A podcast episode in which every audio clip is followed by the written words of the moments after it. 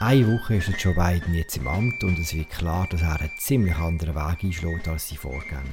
In dieser Episode von unserem Amerika-Podcast zeigen wir euch auf, in welchem Bereich der Joe Biden schon Entscheidungen gefällt hat und wie nachhaltig sie sind. Und damit herzlich willkommen nicht mehr zur Entscheidung 2020, sondern zu Alles klar Amerika.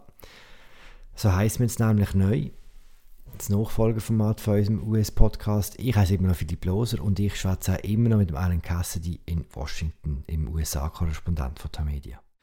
Sali Alan. Hi Philipp. Sali, du, es gibt so eine berühmte Rechnung, dass US-Präsidenten, wenn sie mal im Amt sind, echt recht wenig Zeit haben, um überhaupt etwas zu schaffen. Erkläre mal. Das eine ist das, was man Honeymoon nennt, so die, die Flitterwochenperiode, das Zeitfenster halt, wo der neue Präsident ins Amt kommt und auch mit einer gewissen Popularität ins Amt kommt und damit auch politisches Kapital hat, um Sachen anzureissen, die er vielleicht später in der Präsidentschaft nicht machen würde. Und, und, und dann gibt es ganz konkret ist halt die Situation, dass man schon eigentlich in zwei Jahren sind ja schon Midterms, Zwischenwahlen, dort verlieren die meisten Präsidenten traditionell schon wieder die Mehrheit im Repräsentantenhaus.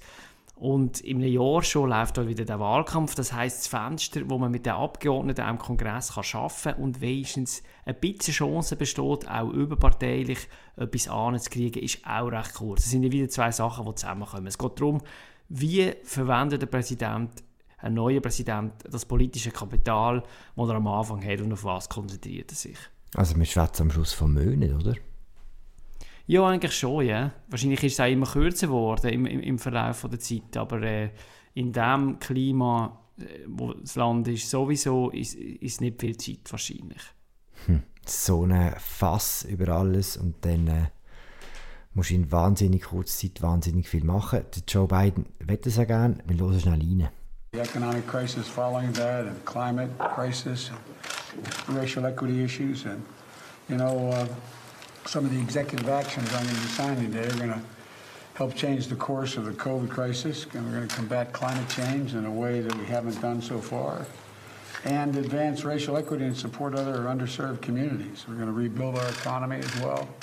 And these are just all starting points. Das ist vom allerersten Tag im, im Amt und was der Joe Biden hier anrasselt, ist genau sein Programm für die Honeymoon-Zeit, für die Flitterphase. Das ist wahnsinnig viel, oder? Ja, es ist wirklich viel und es ist auch mehr, als man denkt hat. Haben es auch schon gesagt an dieser Stelle. Aber eben, gerade auch viele Demokraten im Wahlkampf sind auch darum nicht begeistert von beiden, weil sie das Gefühl haben, das wäre total lahmarschig und obermoderat sein und er wird die jegliche politische Konfrontation aus dem Weg gehen, indem er eben nicht so wahnsinnig viel machen will. Und diese Stimme hören wir jetzt nicht mehr, weil der beiden macht tatsächlich recht viel. Mhm. Mein Eindruck ist spitz, es ist aber auch ein bisschen unfokussiert. Also ich glaube, was die meisten Leute in Amerika interessiert wirklich im Moment, ist quasi, ja, wann kriege ich meine Impfung? und alles andere ist sekundär. Corona überlagert alles und, und ich kann mir auch vorstellen, also nein, es gibt die Stimmen, die sagen, es wäre vielleicht besser, der beiden würde noch mehr nur über das reden, weil alles andere halt einfach ein bisschen von dem abhängt. Aber das ist nicht das, was er macht. Er hat so ein breites Programm und äh, tut das jetzt abarbeiten.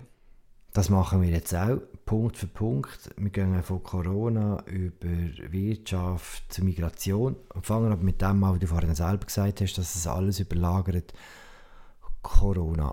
Was macht er konkret anders jetzt als Donald Trump?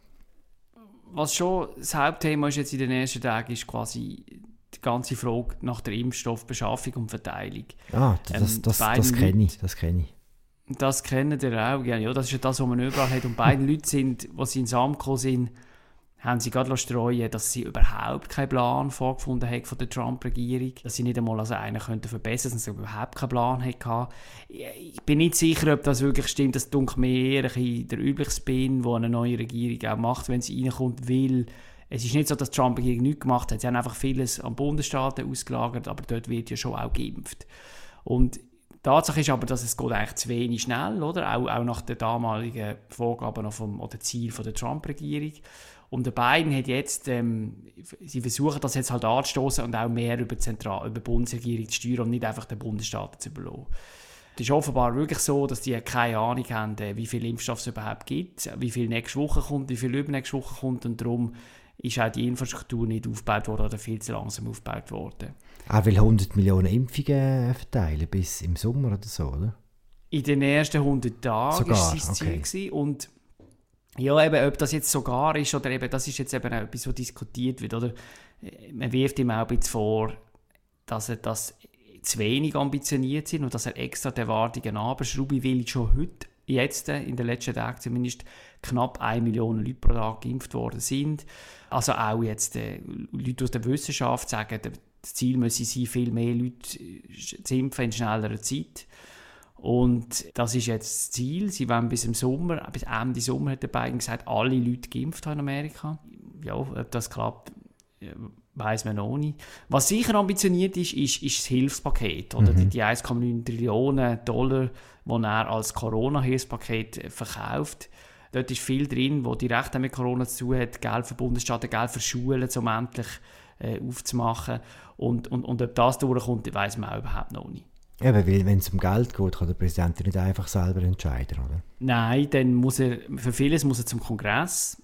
Und dort ist es nun mal so, oder? Die Demokraten haben ja zwar die Mehrheit, die Mehrheit jetzt, eine ganz knappe, hochdünne.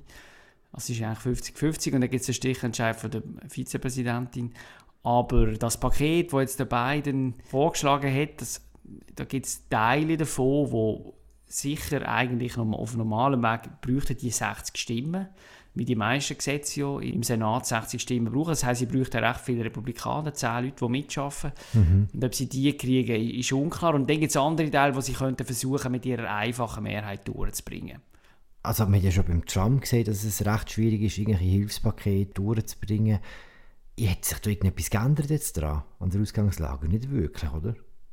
Ja, also man muss sehen, es sind natürlich schon Hilfspakete verabschiedet worden. Ein erstes sehr grosses im Frühling vor einem Jahr und, und dann viel zu lange halt keins mehr und dann vor Weihnachten nochmal vor Ende Jahr. Also bis vor Ablauf vom letzten Kongress. Mhm. Es ist also nicht so, dass die Republikaner gar nicht bereit sind, Geld zu sprechen. Aber sie sagen jetzt, wie schon auch beim letzten Mal, dass vorgeschlagen wird von beiden, sei viel zu viel, sei unnötig. Die Wirtschaft erhole sich selber.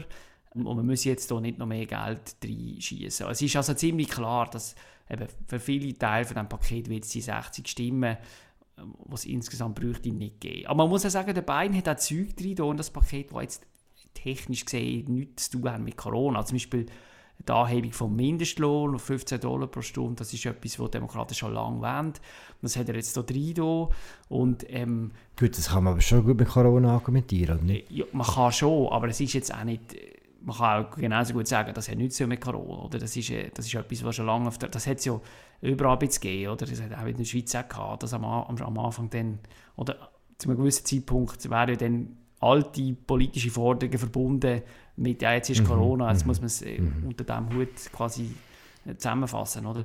Aber, ja, also was denn mit dem Hilfspaket passiert, ist, ist, ist wirklich offen, aber Demokraten haben schon Möglichkeiten, auch mit ihrer einfachen Mehrheit Teil davon durchzupeitschen, wenn es nötig ist. Es gibt so eine Art Haushaltsbereinigungsverfahren, das ist jetzt alles ein bisschen trocken, aber äh, es ist tatsächlich entscheidend. Ich glaube, wenn es beiden nicht schafft, einen Großteil von diesem Paket durchzubringen, dann hat er schon mal ein grosses, dann hat das Land ein bisschen ein Problem, das ist, vieles von dem ist wirklich nötig und auch der beiden hat politisch ein bisschen ein Problem. Hm. Was er selber kann entscheiden sind Sachen wie das, das Maskengebot in, in öffentlichen Gebäuden. Ist das mehr symbolisch? Oder ist es wirklich einfach nur symbolisch? Es ist schon vor allem symbolisch. Also das betrifft ja vor allem, es betrifft ja eigentlich nur Gebäude oder Grundstücke, wo, wo der Bundesregierung gehören. Hm, und, also Post und, und, zum Beispiel?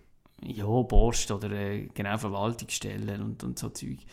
Und, und auch der öffentliche Verkehr in dem Sinn. Aber dort muss man sagen, also, es ist ja überall heute schon Maskengebot. Das ist tatsächlich eher Symbolik. Es gibt, es gibt Wissenschaftler, die sich erhofft haben von beiden, dass er eine Art nationales Maskenmandat, eine Maskenpflicht erlaubt.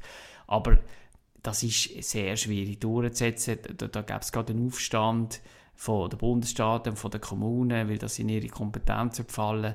Und ich glaube, das ist nie wirklich ernsthaft in Betracht gezogen worden. Aber mm. du hast jetzt gerade Symbolik, und das stimmt, aber man muss natürlich schon sehen, Symbolik zählt auch, gerade hier in den USA. Wenn der Trump nicht drei Vierteljahre lang alles abgeschossen hat und untergraben hat und Masken zu einem politischen Kampfsymbol gemacht hätte, dann stünde also ja, dann, dann würde die USA jetzt vielleicht auch an einem anderen Punkt stehen, oder? Also es ist, es ist wahrscheinlich schon auch etwas wert, glaube ich. Hm. Ja, wahrscheinlich gleich illusorisch gewesen, wie in der Bundesrat gesagt hat, man soll jetzt das Skigebiet trotzdem zumachen. Aber das ist ein anderes Thema. Alan, Corona, gibt es noch etwas, was er sonst noch beschlossen hat, was man müsste wissen? Sonst gehen wir zum nächsten Thema. Nein, gehen wir zum nächsten. Das nächste wäre Migration.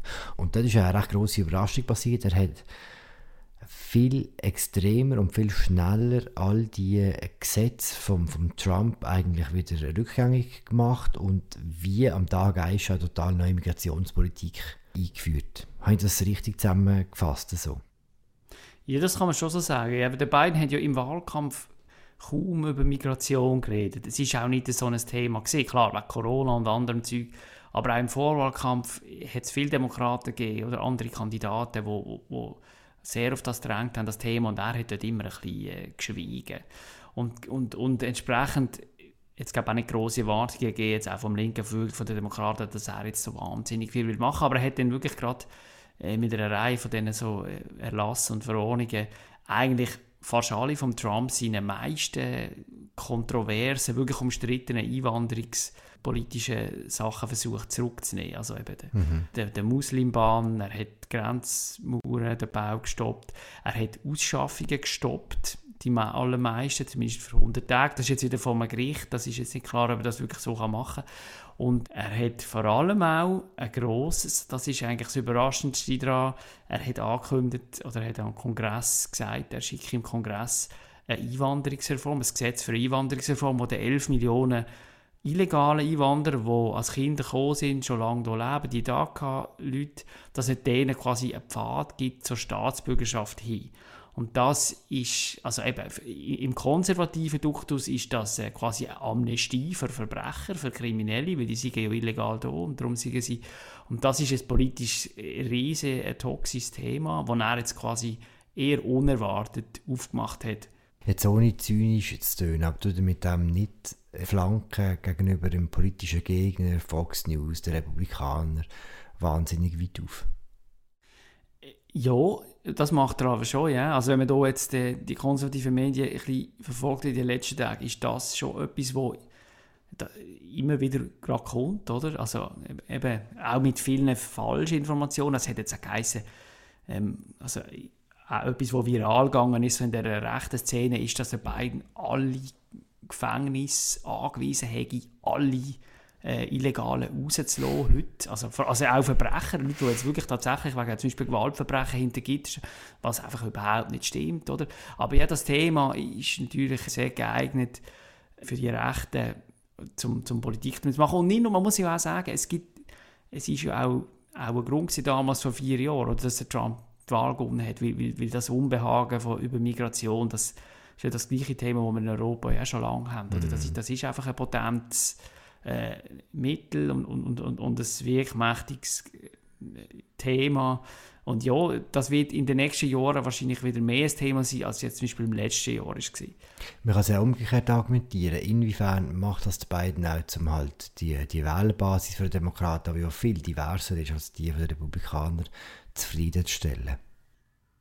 Ja, das spielt schon eine Rolle. Und dann muss man auch sagen, also eben mal vom ganzen Politaktiererischen weg und so, vieles, was die Trump-Regierung gemacht hat, ist ja auch wirklich daneben gewesen. Also die Familientrennung, die, dass man Kinder an der Grenze getrennt hat von ihren Eltern, äh, das hat so einen Aufschrei gegeben, dass ja auch der Trump eigentlich das meiste von dem rückgängig gemacht hat, aber es ist immer noch gemacht worden in gewissen Fällen.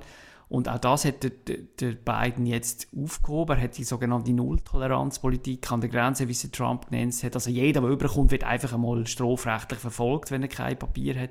Das hat der Biden aufgehoben und jetzt soll quasi Staatsanwalt wieder jeden Einzelfall für sich anschauen. Und, und ich glaube, das ist... Äh, ja, also ob jetzt das politisch irgendwie 2, 3, 4 Prozentpunkte mehr bringt ihm oder nicht, finde ich, das ist seine. Oder dann kann man einfach sagen, er macht auch einfach das Richtige. Okay, zwei haben wir. Jetzt gehen wir zum, zum nächsten, zum letzten, zum Klima. Dass er Amerika wieder ins Pariser Abkommen gebracht hat, das haben wir alle mitbekommen. Er hat aber auch sonst noch Sachen gemacht, hat Joe Biden, und zwar auch fast am Tag 1. Zum Beispiel hat er verboten, dass auf Bundesland neue Ölförderungsverträge abgeschlossen werden. Und das hat größere Konsequenzen, als man denkt, oder? Auch wenn man weiß, wie stark die Ölfirmen in Amerika sind. Ja, und man muss auch sehen, Ölbohrungen auf Bundesland, das macht fast ein Viertel von der Ölproduktion aus von den USA, also sehr viel. Darum ist jetzt auch gerade ein Aufschrei gekommen, natürlich aus der Branche, aber auch von Teil der Gewerkschaften, die sagen, quasi die USA setzen jetzt schon ihre Energieunabhängigkeit aufs Spiel. Es ist, es ist sicher alles eine, eine, riesige Kehrtwende von Trump, seiner Politik, die der Biden da macht. Und ich glaube, alles von damit an, dass er den Klimawandel, wo der Trump bekannt ist für einen Schwindel äh, haltet, er hat das zur Gefahr... Hoax ein Hoax. Oder? Der Biden hat das jetzt zur Gefahr für die nationale Sicherheit erklärt und von dem ausgehend leitet dann halt all die Massnahmen ab. Mhm. Hat dann gesagt, dass er die Energie will ersetzen und jetzt dort unterbindet. Ja, es ist schon es sind erneuerbare Energien, es ist auch eine Unterstützung für Windkraft, Solar ist, ist das Thema. Und ich glaube, er setzt aber auch dort damit an, dass er quasi will, äh, quasi die gewissen Anreiz beenden, die es halt immer noch gibt. Also zum Beispiel die Ölindustrie, die wird immer noch grosszügig subventioniert, oder? Das will er auch äh, quasi abschaffen. Das kann er jetzt zum Beispiel aber nicht allein, da muss er den Kongress haben. Mhm. Ich glaube, es geht auch darum, dass er quasi das Geschäft von, von der Industrie, die mit nicht erneuerbarer Energie schafft, auch wieder ein bisschen mehr, mehr wird regulieren. Dann werden, werden die Produkte auch teurer, es wird auch unattraktiver, die zu produzieren, oder? Mhm. Also und, und am Schluss wird das Benzin, Benzin teurer, oder was? Ich denke, wahrscheinlich müssen sich schon die Amerikaner darauf einstellen. Es ist ja da sehr billig, muss man sagen. Ja, ja schon. Es ist, ist ja, immer wieder, wenn ich so eine toll... wenn so ein grosses Auto mietest, oder wie? Genau, ich staune immer wieder, wenn ich, wenn ich da irgendwie stundenlang fahre und für irgendwie den Preis von zwei Kaffees. Mm. Nein, aber, aber, wenn er das klar, macht, also, ist ja das Sakrileg in Amerika, oder? Benzinpreise erhöhen, das ist politischer Selbstmord. Ich glaube überall, oder? Das gibt auch, gibt auch in Deutschland und in der Schweiz und in Frankreich Ärger. Nein, klar, es ist, es ist ähm, also wie viel denn das aufgeht, also ich habe das ja nicht in dem Sinn das ist auch eine Frage vom Markt, von der Marktentwicklung. Aber Tatsache ist, dass auch viele Beschränkungen und Auflagen für die ganze Energieindustrie, wo der Trump noch dies noch und recht massiv aufgehoben hat, tut der Biden wieder einführen. Hm. Also auch, zum, auch unter, dem, unter dem Aspekt vom Umweltschutz, oder, wo der Trump äh, daran umgehauen hat, äh, wie, wie schon lange Präsident, auch weil er ja auf sehr viele Lobbyisten direkt an wichtige Stellen in der Verwaltung gesetzt hat, die direkt aus der Kohleindustrie zum Beispiel rausgekommen sind oder aus der Ölindustrie. Und die Zeit ist jetzt vorbei. Hm. Fracking war ein grosses Thema während dem Wahlkampf wegen Pennsylvania, wegen dem Swing State. Ist das jetzt weiterhin erlaubt oder nicht? Das ist immer so hin und her gegangen. Also der Biden hat nur gesagt oder entschlossen, dass es keine neuen Lizenzen mehr gibt für Fracking auf Bundesgebiet. Und die bestehenden quasi äh, Verträge, die werden, glaube ich, angeschaut. So mhm. heisst so, so ein bisschen. Aber es ist nicht ein Verbot von Fracking, oder? Und am linken Flügel der Demokraten und am grünen Flügel quasi ist das zu wenig. Das wird im linken Flügel zu wenig sein, aber sonst im Jahr ist man dort recht entzückt jetzt von, den, von all den Klimaanstrengungen von beiden, oder? Ja, schon, ich finde es schon interessant. Zum Beispiel das Sunrise Movement, das ist da die sehr einflussreiche Bewegung, von Aktivisten, sehr viele junge Leute, sehr gut organisiert. Die haben ja immer wieder das Kapitol besetzt und demonstriert und, und ähm, das Kapitol besetzt und, ist äh, vielleicht momentan nicht so die Referenz, die wir hören. Ja, ist übrigens noch, ist übrigens, also ist noch eindrücklich. Ich, ich habe gerade kürzlich äh, von einem von denen gehört, der gesagt hat, dass ich glaube, von einem Protest vor zwei Jahren oder so, wo sie unter anderem vor der Nancy Pelosi ihres ähm, Büro gesessen sind, hm. sind doppelt so viele Leute verhaftet worden wie beim gewalttätigen Sturm aufs Kapitol. Okay. Also ja, ein anderes Thema. Aber auf jeden Fall, so Kräfte sind, haben die beiden im ganzen Vorwahlkampf eigentlich immer recht auf ihn, die sind sehr skeptisch gewesen, ob er irgendwas macht in, in, hinsichtlich Klima. Und die sind jetzt eigentlich ganz zufrieden und positiv überrascht. Natürlich äh, kriegen die nicht alles, was sie wollen, niemals, oder? So der, der Green New Deal, wie ein Alexandria Ocasio-Cortez und so die Kräfte vorgeschlagen haben, das hat der Biden immer gesagt, das mache er nicht, oder? Also so eine ganz, ganz schnelle Transformation äh, von der Wirtschaft auf, auf ganz erneuerbar. Es ist alles ein bisschen schrittweise beim Biden, aber er macht mehr, als, als ich glaube auch einige linke Demokraten quasi denken, dass er will machen. Komm, wir fassen zusammen jetzt. All der Aktionismus wie nachhaltig ist das, deiner Meinung nach? Ja, das Grundproblem bleibt natürlich, dass alles, was er mit Verordnungen und Erlass macht, das kann man mit einem Federstrich kann das der nächste Präsident wieder aufheben, so wie es der Biden jetzt auch mit vielen Sachen von Trump macht. Mhm. Und das ist jetzt ein bisschen ein wohlig warmes Gefühl, das viele Demokraten auch haben, wenn sie schauen, was da passiert und so. Aber es ist sehr auf wackeligen Beinen. Oder? Das kann sich wirklich kann gerade wieder kassiert werden. Und darum ist es eben so wichtig, jetzt aus, aus beiden seiner Sicht und aus der Sicht der Demokraten, dass er auch Sachen, dass er Gesetze durch den Kongress bringt, wo, wo man nicht einfach kann, äh, wieder, wieder einfach rückgängig machen oder? Und, und, und, und ob das gelingt, ist, kann man halt jetzt noch nicht sagen. Mhm, das ist zu früh, das heisst, wir werden mal über das müssen schwätzen. Wie haben wir über alles geredet, Alan? Ganz sicher nicht. Darum bald mehr an dieser Stelle. Das war die erste Folge von Alles klar Amerika, unserem neuen Amerika-Podcast, dem Nachfolger vom alten Amerika-Podcast. Sonst bleibt alles gleich. Die finden, dass es etwas Podcasts gibt. Nächste Woche gehört ihr an dieser Stelle Christoph Münger und Martin Kilian. Mein Name ist Philipp Loser. Ich habe geschätzt mit Aaron Cassidy in Washington und ich wünsche euch allen eine schöne Woche. Ciao zusammen.